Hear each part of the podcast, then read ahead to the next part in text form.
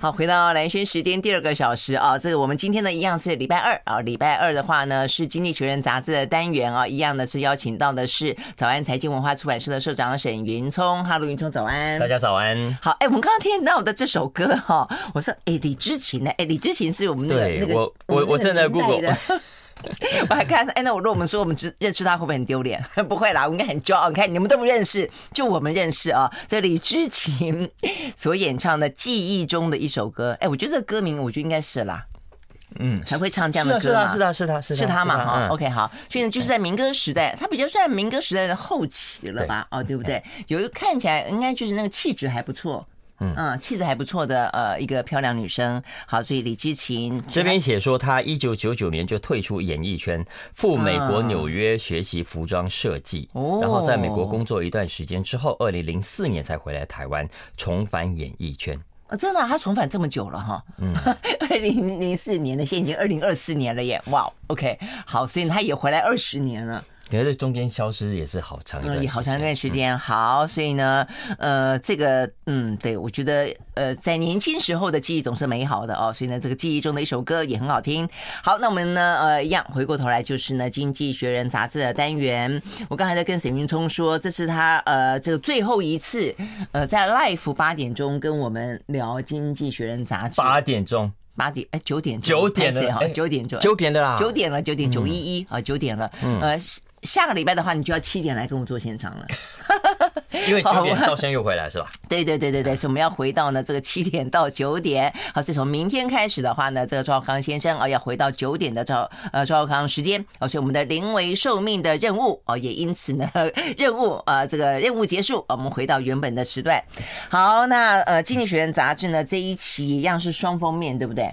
对，有两个封面，两个很都很有那种嗯，怎么说呢，都很有那种。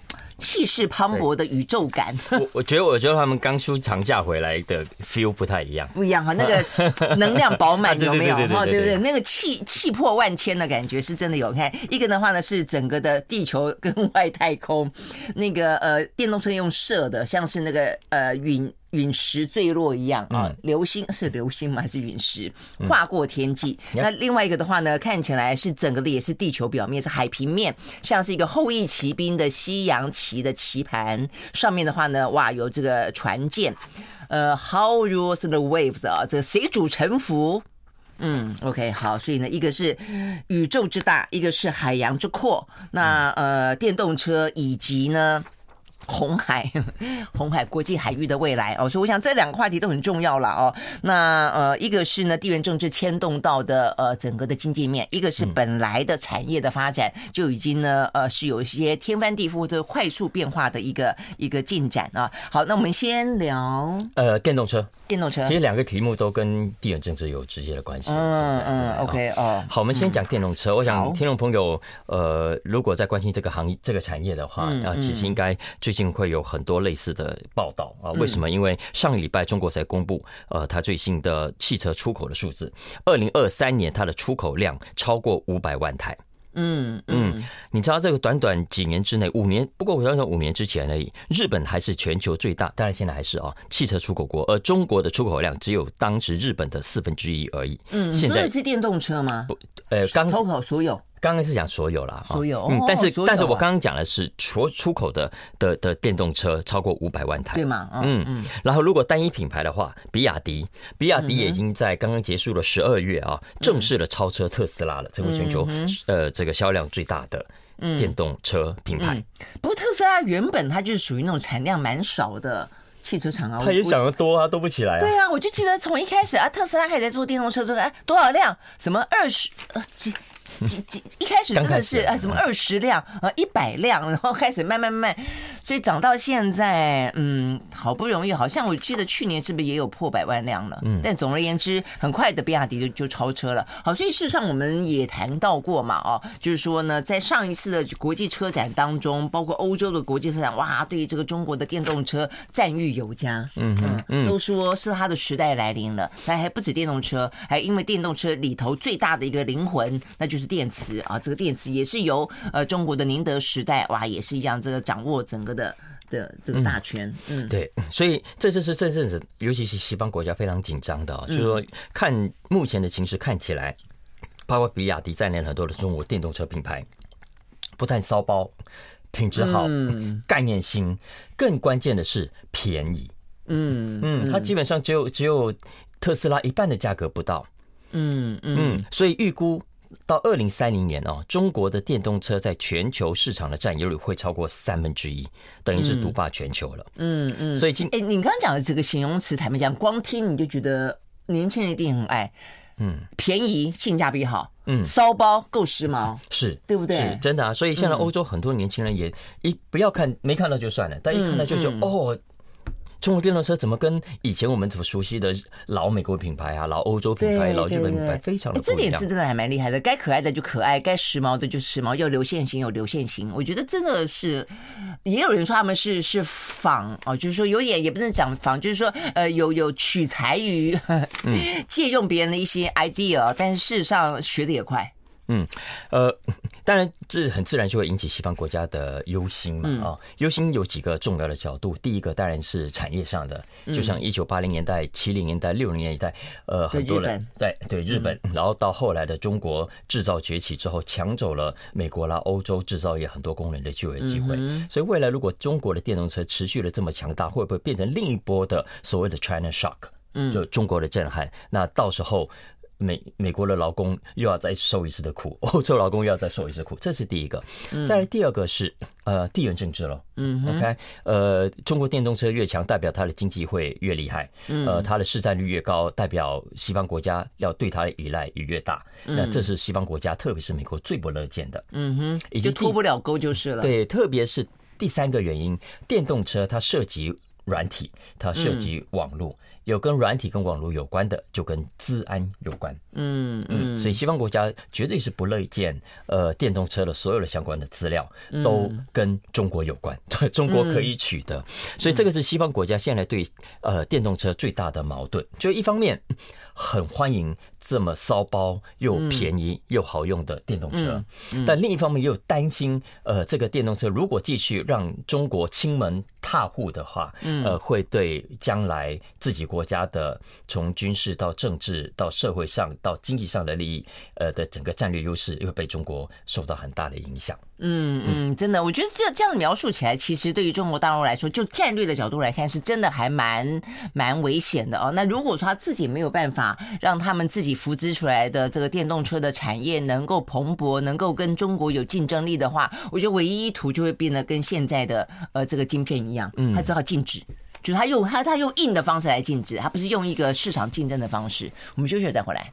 I like 103, I like radio。好，回到蓝轩时间，继续和现场邀请到的沈云聪来聊这一期的《经济学人》杂志啊。那这个《经济学人》杂志呢，呃，这个封面故事啊，看起来是呃，地球正在遭遇到呃一阵呢像陨石般的呃这个呃攻击吗？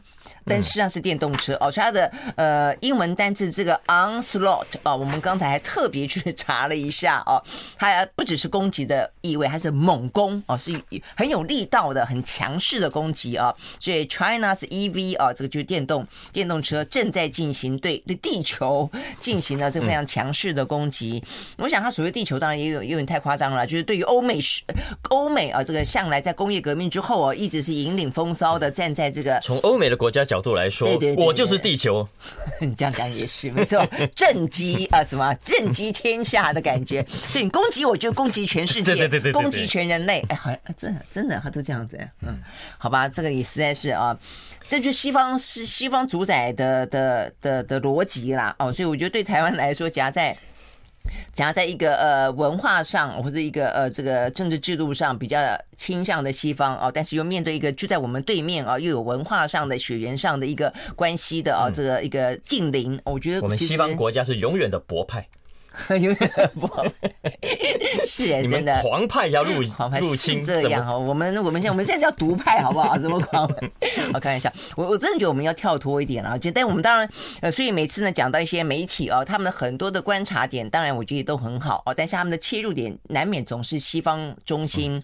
那对我们来说，我们要求取平衡啊。我们也没有独，我我觉我觉得对台湾现在真的这样，你压两两边两边都不宜呃。这个声压就是你要站在。一个相对的平衡点啦，OK，好，所以呢，我们讲到就是说，他们其实就攻击欧美市场啦。那欧美市场的话呢，会如何的反应？所以现在欧美的主流的看法，因为加上现在地缘政治这么紧张嘛，呃，所以你看到美国呃要补贴电动车，但是补贴美国的，嗯，中国的绝对不能补贴哦，哈。是。然后欧洲现在也想把门暂时先关起来，不让。中国的平价的电动车进来，免得到处泛滥啊。嗯，那《经济学人》这一期的封面故事就要回应美国跟欧洲，呃，现在对于中国电动车的畏惧的这种态度，或者说这种想法。那《经济学人》我直接讲结论，他认为多虑了，多虑了。他认为西方国家不用这么担心。嗯嗯，然后他一一分析为什么他认为不用这么担心，因为他说你现在把门关起来会是一个错误的决定。嗯，好，嗯，理由接下来我就开始讲。第一个，他说呢，呃，大家很担心自己的汽车工业被摧毁，美国汽车工业很重要，欧洲的汽车工业也很重要。但是，经济学人所举出的第一个理由是，有没有中国都一样，全球汽车业肯定会被颠覆。嗯哼，OK，二零二二年，呃，全球的新车当中只有百分之十六到十八是电动车，但是很快的到二零三五年，欧洲已经决定了不要再卖新的汽柴油的车了。嗯，OK，所以势必整个汽车产业是会被颠覆的。你如果这些原本的车厂没有跟上电动车的脚脚步，你自己一样会有很大的麻烦。这是他讲的第一个呃很重要的点。第二个，呃，现在欧美国家很担心汽车产业的劳工的工作机会跟权益。嗯，但是呢。经济学人认为啊，未来的电动车跟传统的汽车最大的差别之一，就是它不再那么的劳力密集。嗯，也就是说，它的影响不会再像上一波的中国震撼来的那么的大。嗯，而且而且，更何况回头讲啊，你说上一波大家都怪中国，但是经济学说你要回头去看总体哦。与中国震撼同步发生的，其实还有科技上的突破，嗯，还有更多大型的创新。所以，你这些美国的工厂、美国的工人之所以失去他的原本就业机会，不可以全部推给中国，要怪 AI。哎，是这个意思吗？是是，其实是这个意思啊。嗯，所以这是经济学人点出的第一个重要的原因。哦。第二个呢，开放贸易，经济学人是长期主张全球化、自由化跟开放贸易的，所以这次的汽车产业也不例外啊。呃，他认为车子因为在很多的家庭来说是最高的单笔消费。嗯，对，OK，占很多家庭的消费的百分之七。嗯哼，也就是说，这台车子如果越便宜，也就会让更多的家庭有更多的余钱去买别的东西，去做别的消费。尤其现在欧美的物价上涨了这么的严重。嗯哼，中国的车不但品质更好，而且更便宜。你为什么要阻止？为什么不让你的老百姓享受享有这么好的东西呢？嗯嗯，对啊，这个就变成是回到用地缘政治的关系。我们刚刚一开始也不讲了嘛，就像是它的半导体一样，我因为打不过你，说我现在用一个禁令的方式，但是真正伤害的是美国的企业、美国的消费者嘛啊。嗯，而且汽车很多国家都把它视为国家重要的战略产业啊。经济学人说 nonsense，那个看看丹麦就好。丹麦是不是欧洲生活水准最高的国家之一？但是人家有没有汽车产业？完全没有。所以有没有汽车产业这件事情，对你的国家生活水准来说，不是有必然的关系的。更何况，嗯。不过我觉得美国应该是因为长期他们的汽车产业嗯就很蓬勃，有票了，没错。然后所以他们可能想掉那个所谓的铁锈带就已经够生锈了。然后你已经折腾了这个拜登跟川普呢，在这几次选举当中就已经为了他们的失业，为了这个蓝领劳工的的的这个情绪哦，这个他们的呃的的生活就已经搞得灰头土脸了，对不对？那如果说就算呃不管是 AI 的错还是中国的错，你总要找个。人可以推嘛哈，更更何况对啊，你看全球，你们欧美不是要推呃净净零对。排呃排排碳要要对。环境有贡献吗？你现在拥抱中国更大量的电动车，不是更有助于我们达到这个零排碳的目标吗？但是我觉得有个很关键的，就是现在整个全球的氛围，也就是所谓的后冷战时期即将要结束，它进入到一个非常强度大的争霸跟地呃地缘政治的风险的时候。冷战，对对对，这个气氛底下的话呢，谁你说呃，这个电动车就算中国没有做，别的国家也会做，但你就是不能中国做啊。我觉得这点是很重要的，就是好，我们宁愿其他的国家呢，能够在这个方面呢，呃，可能主宰市场。中国不灭亡，誓不零排碳。要先把中国灭掉，把中国打下去，我们再来谈零碳、零排碳这件事情。哦，好，有这这对这个我们推到极致了。但其实我想，关键就还真的就是一个一个呃东西方跟美美中争霸的这样的一个逻辑，其实是潜台词在里头啦。那因为是中国，那所以尤其又又是一个那么高度重要的产业，嗯，所以就不能呢不能让它发生。它还是有一些风险，不过经济学人认为这些风险不存在。但我们来聊一下这个。嗯、OK，好。嗯。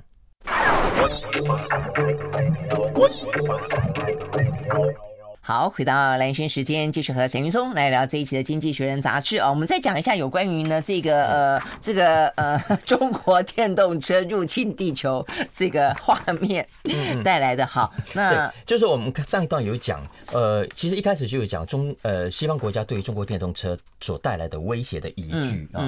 那我刚才讲不存在，其实不是不存在。《经济学人》说也不要多虑，对于这些威胁，它有。但是不用多虑，为什么呢？第一个，我们先讲就产业来说，呃，它会不会冲击到西方国家原本就有的汽车产业的强项？嗯哼，也许会的。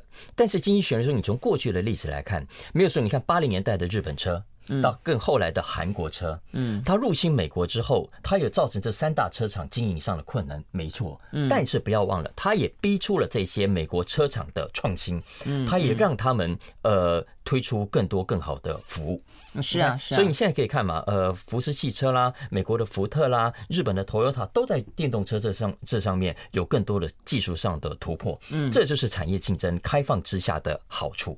是啊，我觉得这是一个竞市场竞争的法则嘛，只是美国这个老大哥总是很很担心嘛。嗯嗯，然后呢，第二个当然就是所谓的国安的疑虑。嗯嗯，那国安疑虑分为两个大的部分，一个是跟电池有关，因为电池如果未来电动车都需要电池，而电池必须靠中国的话，那不就变成整个西方国家的。电动车产业都要靠向中国吗？这是一个对，对，而且这个电池在是是一个新时代的石油的概念，所以你会知道它的战略地位有多么的重要，就是没错。再来第二个是资安，因为所有电动车都有用到晶片，都有用到感应器，都有用到摄像照相机。嗯，呃呃，只要是有用到以上这些东西，都代表这个电动车更容易受到监控。嗯嗯以后它可能会是一个大大型电脑。它已经是一个大，对，所以它出没在你附近的时候，你就要怀疑。现在电动车基本上就是一台有轮子的电脑。对，那有 sensor。所以它会感应你，它会征征收你。所以中国当然知不知道它有没有这样的国安危机？当然也有啊。所以中国自己它的公务车是禁止使用特斯拉的。是。所以美国的状况也是一样。所以经济学人的建议是说，这方面的国安疑虑啊，其实也不用太担心，因为你只要限制你重要的政府官员、重要的公务车不要用来自中国的制造的电动之外，其实对一般消费者来说是没有太大的国安疑虑的。嗯。就你我来说，你觉得你的行动被 中国被美国掌控？会对国家形成多大的呃呃这个安全的危机吗？大概很难。我们不会，但是如果我们像是在先前这个北北戴河会议期间，我们开着特斯拉靠近他们这个北戴河区域的时候，那个时候你记不记得有这个新闻？他们禁止特斯拉靠近，所以美国怕他，他们也怕美国啊。但是而且而且不要忘了，很多的呃所谓美国的电动车都在美国自己制造啊。你在当地制造，即便是中国品牌，呃，你其实很容易呃就发现它到底有没有后门，然后有没有在不不当的使用你的。的的个资，那对一般的老百姓的层次来说，它的冲击其实比较大，是你的隐私权，嗯，而不是国家的安全啊。所以意思是说，经济学人整个专题其实试着解释这件事情。嗯，呃，没有说，我们现在的确站在民主的阵营，是很担心中国这样的一个国家会透过电动车来给这些西方国家带来新一波的嗯威胁。但是经济学人说，以上的分析告诉大家。多虑了，你不用太担心。所以呢，在这种情况下，呃，应该放下本能的保护主义。嗯哼，OK。如果中国愿意用他自己老百姓的纳税钱来补贴全世界的汽车使用者，嗯，你为什么要拒绝呢？嗯嗯嗯嗯，OK，好好，所以我觉得应该是这样子，就是说，嗯，你你到底是要用一个很一开始就是站在一个防堵的立场，然后呢，要让老百姓去付出更大的代价，就是花更多的钱去买更贵的车，只为了你担心呃 这个中国的汽车亲门打轰，还是反过来说，如果它确实有一些国安治安的疑虑，你用低限度的保护，就是说我们知道这个很重要，所以这个部分值得保护，但你。不要一开始就是属于那种全方面的围堵，那种角度跟低限度的呃这个设防，然后放就是让这个市场的竞争法则自己去运作，然后可能可能大家会 会会因此得到更好、更多元、更便宜、更漂亮的车子。我觉得这个应该是对啊，更何况更何况还可以加速全球的能源转型。没错，那哈，所以经济学人最后是说，最好的策略就是欢迎。嗯嗯，OK，好，欢迎欢迎那个呃这个 汽车汽车呃这个呃电动车开打啊，这个相关的战国时代目前确实是在发生中。好，那另外一个就是呃海上海上这边讲到的就呃这个封面了啊，这个封面。那这个封面的话呢，讲到我想应该就是红海，红海在今天早上我们看到这个最新的消息，还是又来一波了哦，就是呃英美已经发动对于也门啊这个胡塞组织他们的一些基地啊跟一些设备的攻击，那呃，这个希望啊能够以战啊让你啊恫吓一下，但没想到呢，也门的胡塞组织反击，而且他们在最新消息昨昨天晚上攻击了一个美国的货轮啊货对货船啊货船。那虽然它目前没有太大的损伤啊，继续往前开，但是的话呢，它是用弹道飞弹去攻击啊，所以呢，其实而且还扬言啊，如果呢加萨走廊的以色列的攻势啊不停，他们也不会停止骚扰红海啊。所以目前红海的话呢，又出现了呃这个。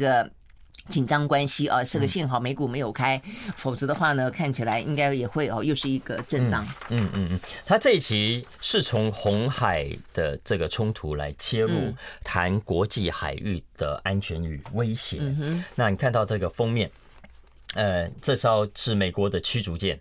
嗯，OK，它航行在哪里呢？航行在一个棋盘上。对。他用这个棋盘，有波浪的棋盘，嗯哼，就象征着，其实这是呃强权之间的对弈，就未来的这个海权，呃海上的安全跟威胁会朝什么样的发展？因为我刚才说它是从红海危机来切入而已，并不是只有谈红海，因为现在显然包括黑海，有没有乌克兰的紧张，然后台海、南海。啊，南海、嗯、对，也都是也都处在非常紧张的一个状态，所以经济学人说，你从这几个海域的的危机来看，这是巧合吗？当然不是巧合，而是海权越来越重要的一个重要讯号。嗯嗯，因为我们全球的经济到现在，你虽然说有各自要为政、要供应链要重组，但是它还是非常全球化的一个一个贸易的状态。以数量来说，百分之八十的贸易都必须靠海上呃的运输。呃，以金额来看，因为有很多是高单价的用飞机嘛啊，但以金额来看，才占百分之五十，这比例也很高啊。嗯，所以在这种情况下，你要维持海域上的安全跟稳定是非常重要的任务，但是呢，这个任务现在面临两个重要的挑战。嗯，第一个呢是就是地缘政治的角力。啊，呃，这主要集中在几个地区，亚太啦，要看你看中国正在挑战美国的霸权，嗯嗯，呃，红海啦，那红海其实我们都知道，胡塞组织背后还有伊朗啊，嗯，呃，你说美国的驱逐舰到那里去，有那么容易就把敌军给消灭吗？嗯，没有，我们要休息会再回来哦。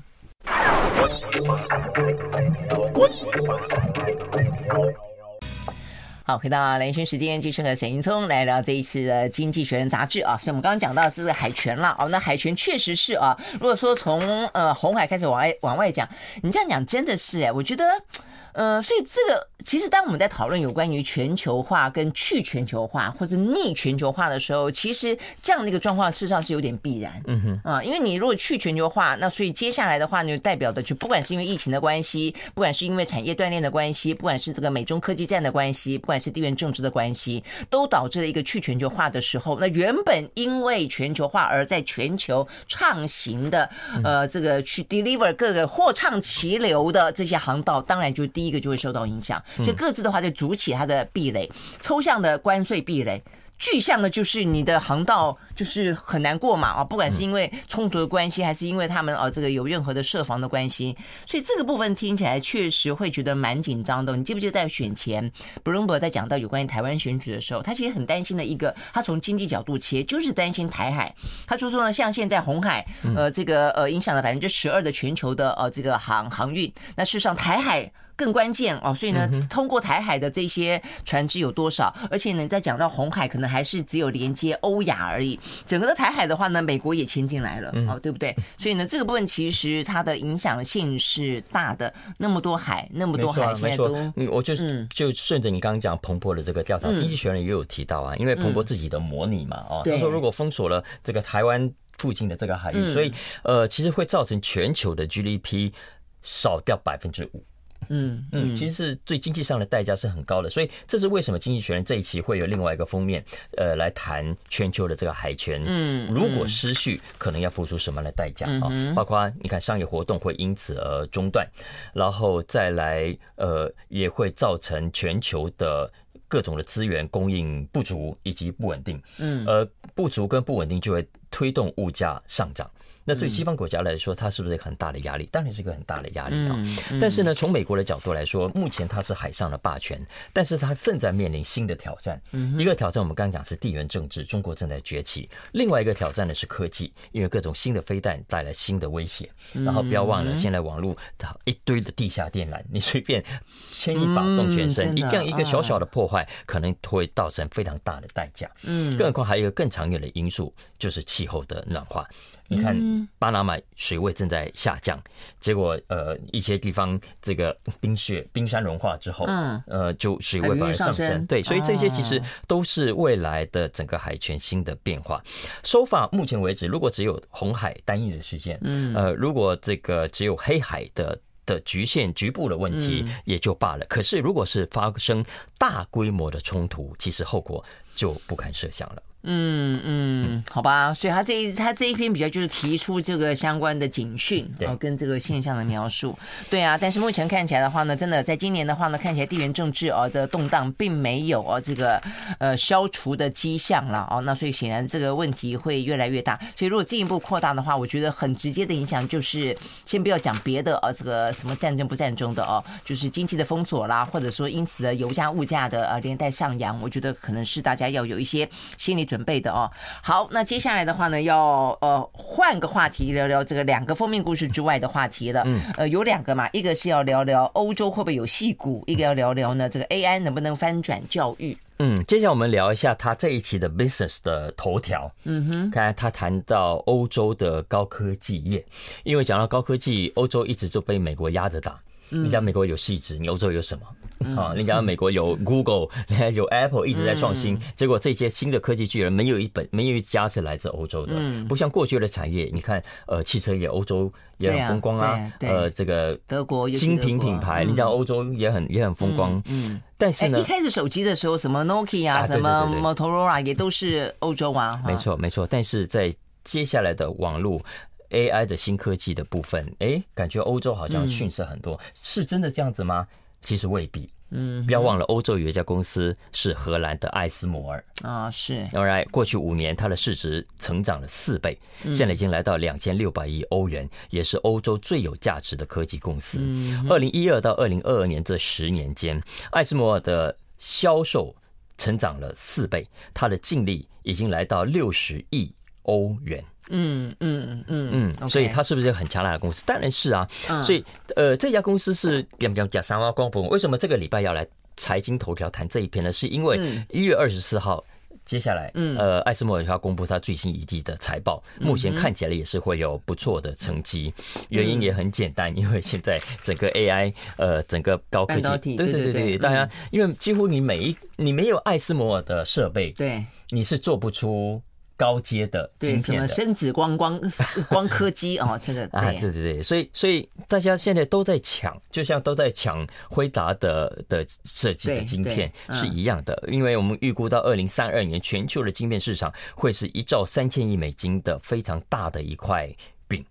但是他的问题也一样，他就是他会不会被美国拖进去他的那个围堵中国的呃这个呃气氛当中？那事实上目前是啊，因为他一开始对于三星、对于这个呃这个日本、对于台湾哦都下达了一些呢要围堵中国的禁令，现在也把海海荷兰拉进来了。嗯嗯，所以荷兰本来他们先前的话呢，是因为有些订单已经先签了啊，那所以呢该卖的也还可以持续卖，但是陆陆续续的呃这个 该该拿的都拿了，接下来新订单是被美国要求不能卖的。没错啊，没错啊，所以所以这对呃艾斯摩尔过去这段时间的成功，其实是带来新的变数的。嗯，因为过去呃有两个因素支撑艾斯摩尔的成功。嗯，第一个呢是他打造了一整个科技伙伴跟它的供应链，是全球性的啊。嗯，再来第二个是它的商业模式，基本上结合了硬体，结合了软体，以及结合了数据。嗯，但接下来如果呃这个全球性的市场，它过去成功的这两大基石，因为美国要跟中国分庭抗礼，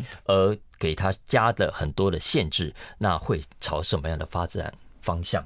这个是我觉得接下来要讨论的。嗯嗯，那他自己本身有有构成一个像我们这样的一个产业聚落吗？好问题，就是接下来因为好像要进广告。Anyway，这个这篇文章的作者呢，他造访了柏林的一家被艾斯摩尔并购的电子厂，然后从这个电子厂来讲起，说其实艾斯摩尔在整个欧洲啊，打造了呃一整串的合作的伙伴。嗯，这些合作的伙伴既独立又附属于他。嗯，嗯，所以是他很重要的一个强项。听起来还不错啊，我们休息再回来。I like 103, I like radio。好，回到连线时间啊，这个继续和沈云聪来聊这一期的《经济学人》杂志啊。那大家都想要打打造自己的产业聚落了。我今天还在讲说呢，韩国韩国的话呢，尹锡月昨天才说哦，他们要花呃十四十四兆。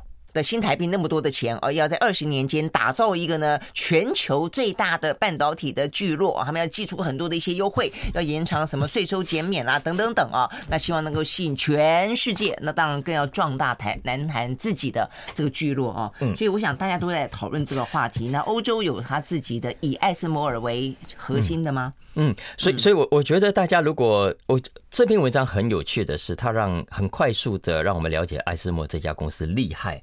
在哪里啊？因为我刚刚讲，他是作者跑到柏林的一家电子厂，呃，然后呃，就是他们并购来的工厂，然后去看它运作的状况。它虽然是一个合作的协力的工厂，但是其实跟艾斯摩尔之间的配合，就像它内部的部门之一一样。嗯，他说整个欧洲艾斯摩尔大概有八百多家类似的这种相互依赖 （codependency） 的这种合作的伙伴。嗯，呃，他有百分之九十的制程是 outsourced 的。嗯，所以照理说，整个制程需要十万人的话，他自己 in house 大概只有一半而已。真的哈，嗯，而且呢，这个产业基本上是科技门槛非常高的。嗯，呃，我给给大家提供几个数字啊，大家知道吗？二零二二年，艾斯摩尔卖了多少产品？这么大的一家公司，这么赚钱的一家公司，总共二零一二年，它也不过出厂了三百一十七组的设备而已。哦，真的啊？嗯，这家公司是从。飞利浦 spin off 出来的，一九八四年，经济学人说，从一九八四年到现在到去年的三十九年当中，它总共卖出多少台设备呢？五千五百台设备，三十几年，将近四十年的时间。哇！所以在每一台的成本之高，设备之精密之复杂，是这个意思。更厉害的是数据。嗯，他说，一九八四年到现在的这五千五百台设备当中，有百分之九十五目前仍在使用中。嗯嗯，艾斯莫继续的掌控这些机器使用的状态以及各种的后后续的维修，哎，所以所以厉不厉害？厉害，嗯，真的是厉害，而且我没想到数量那么少，哎，哦，原来它是一个，一样就是世界最强的，你看像像像。Apple 也是啊，嗯，产品没有说包山包海什么都做啊，嗯嗯嗯，但是它呃，就是说，你你 Apple 一一只手机的量，你会以个人为单位嘛，哈，嗯，那但是它的单位可能以国家为单位，是不是？国家可能就只能够买得起几组，它的客户啦，就是最基本上都是半导体，以国家以大的对大大的集团嗯。为为主。OK，好，所以呢，看起来这个欧洲哦也不能够小看他们就是了啦。哦，好，那这个艾斯摩尔的角色，实际上台湾也非常熟悉，因为台湾总是在讲半导体，我们的问题也在于除了半。半导体还有什么？我觉得这是一个很大的问题，就是当然我们也可以看到半导体继续壮大，其他的哦这个向外延伸。那我想这也都是我们自己要去思考，必须要准备啊，必须要去，大家都在摩拳擦掌。那台湾呢？我想这是我们要问的问题。好，那最后的话呢，聊聊 AI，AI 呢能不能够翻转教育？这这一期的熊彼得专栏谈切一个我觉得很有趣的话题啊。呃，我觉得这篇文章当然是一个起点。但我觉得很值得引发大家更多的讨论啊，就是，请问 AI 跟教育之间的关系是什么？因为我们现在在传统的教育产业上，大家会发现啊，目前为止啊，有一点反其道而行。嗯，你看，像纽约市就前阵子就公布，不是前去年吧？哦，就禁止公立学校使用 ChatGPT。对，呃，为什么？就是因为。发现很多学生就用 ChatGPT 来写报告啊，嗯，那哪里有学到东西？对啊，不是，而且以后都什么东西都问问，以前是问 Google，现在都问 ChatGPT 啊，对对，不问老师了，对对对对，我知道你坐在那边干嘛呢？所以经济学人这篇文章，熊彼得其实也切入说啊，其实教育这个产业啊，真的是因为我以前听过老前辈讲过，呃，十年树木，百年树人，嗯，呃，听起来好像很重要。嗯，但实际上也因为它是百年树人，所以特别容易的藏污纳垢，因为反正时间要拉这么长，所以不见得有问题可以看得出来。所以呢，在全球欧洲国家也是一样，学校在科技上的投资是相对非常少的。嗯，呃，以大学来说还比较好一点，有五趴用在科技上，每年的预算当中。但一般的大学以下的公立学校，每年的总预算当中会用来电脑啦、资讯这一类的成的费用，大概只有两趴。嗯，平均一般来说哦，美国的企业每年大概会花五趴以上的预算在各种的科技维护上，所以你显然教育产业对这件事情上的投资是不够的，太少了。是，但偏偏教育是一个非常庞大的产业，从小到大，经济学人说，这个教育产业是六兆美金以上的这个大饼。所以疫情期间我们可以看到很多如果。布局早的，你来得及做线上教育的布局，嗯，我那段时间股价都涨得非常的凶。对你这样讲是，而且我觉得这样子讲，我觉得是一个很重要，就是说，呃，尤其是如果老师们担心说你什么东西都问 AI，而 AI 如果喂的讯息是一个完完全全正确的、没有偏见的讯息也就罢了。如果它是有一些部分是是有落差的，我觉得这个也是颇糟糕。但反过来说，那但是你自己不去增进你在科技当中的你对 AI 运用的能力的话，那你跟现实世界边世界差太多了嘛？我们用最简单的状况去描述一个学一个学生一个孩子，他在他的生活当中，他在他的家庭里面，或者我们一般人在职场当中碰到的是这样的一个呃有 AI 的有有有够科技能能量啊，这个含含金量在里头的一个环境。你进到教育回到学校的时候，不好像回到一个远古时期，是一个手工业的一个环境。你你觉得？学校怎么样吸引？所以经济学他这篇文，熊彼得这篇专专栏，他就一开始就说啊，其实我们的教育啊，几十年来没有什么太大的改变，我们顶多从黑板变成白板，再从白板变成荧幕，说这些工具上的改变根本称不上任何的破坏型的创新。嗯嗯。但现在 AI 介入之后，大家如果要认真去探讨的话，是不是更积极的应该往上往下去想，说它可以为我们的教育现场带来什么样的新的帮助？那这部分当然分成两方面，一部分是学习，一部分是教学。所以孩子的学习，我们可以怎么样去利用 AI，然后避免 AI 所带来的坏影响啊？比方说，就 AI 出产生的东西直接来教功课。对，教学的部分，我们看到很多的老师也开始用 ChatGPT，对，要辅助嘛，辅助，然后去分析，呃，把一门学问、一个学科来拆门分解，看怎么去教。因为教学不是直接给你答案就好。而是你要带领学生去去一步一步的走到最后那个结果啊，嗯，所以这个其实很多老师也开始在用这个部分。可是目前为止啊，呃，AI 的问题我们都很明显明确。第一个，呃，G P ChatGPT 太会鬼扯了，嗯，好，是啊，呃，可是呢，呃，学生其实需要的是可靠的资讯，而不是有问题的必须被质疑的。呃的内容，嗯，呃，这也是为什么有一些教科书厂商禁止呃这个让人工智慧进到他的教材里面，嗯嗯，所以呃再来当然就是引导的过程，你怎么样怎么样不被呃错误的资讯呃给误导到错误的方向去。啊，所以这是未来用 AI。进入教育产业使用上要注意的事情。嗯，但如果这样的话，我觉得那老师们要先学会 AI 嘛。哦，你学会 AI，你会才会知道说，你让学生怎么样子，你用他的语言去告诉他怎么样避开这些可能的偏偏差之类的。所以，变成说是你得要先教老师呃用 AI，或者是老师必须要自己先去学习 AI，所以再回过头来再谈到有关于教育现场的学习跟教学嘛。对，所以如果可以呃在最大的程度上降低他鬼扯的程度。嗯而是让呃用 AI 来让教学的教材是可靠的话，嗯，那未来 AI 它会变成一种新的虚拟的家教了，就是一对一的家教，是啊，是，好，所以每个人都可以在家里，我用过电脑，然后然后呃透过跟 AI，嗯，可以。达成更有效的学习，而不是完全只是到四五十个人的教室、二三十个人的教室，呃，听老师讲给大家听而已。对啊，那如果从这个角度想，就变成老师可以扮演更更像是 mentor 这样的一个角色了，是一个人生的或者是一个重关键点的解惑跟传导了，对不对？那只是有很长的一段过程了，要看看怎么样子去磨合。好，非常谢谢沈云松，谢谢，谢谢，拜拜。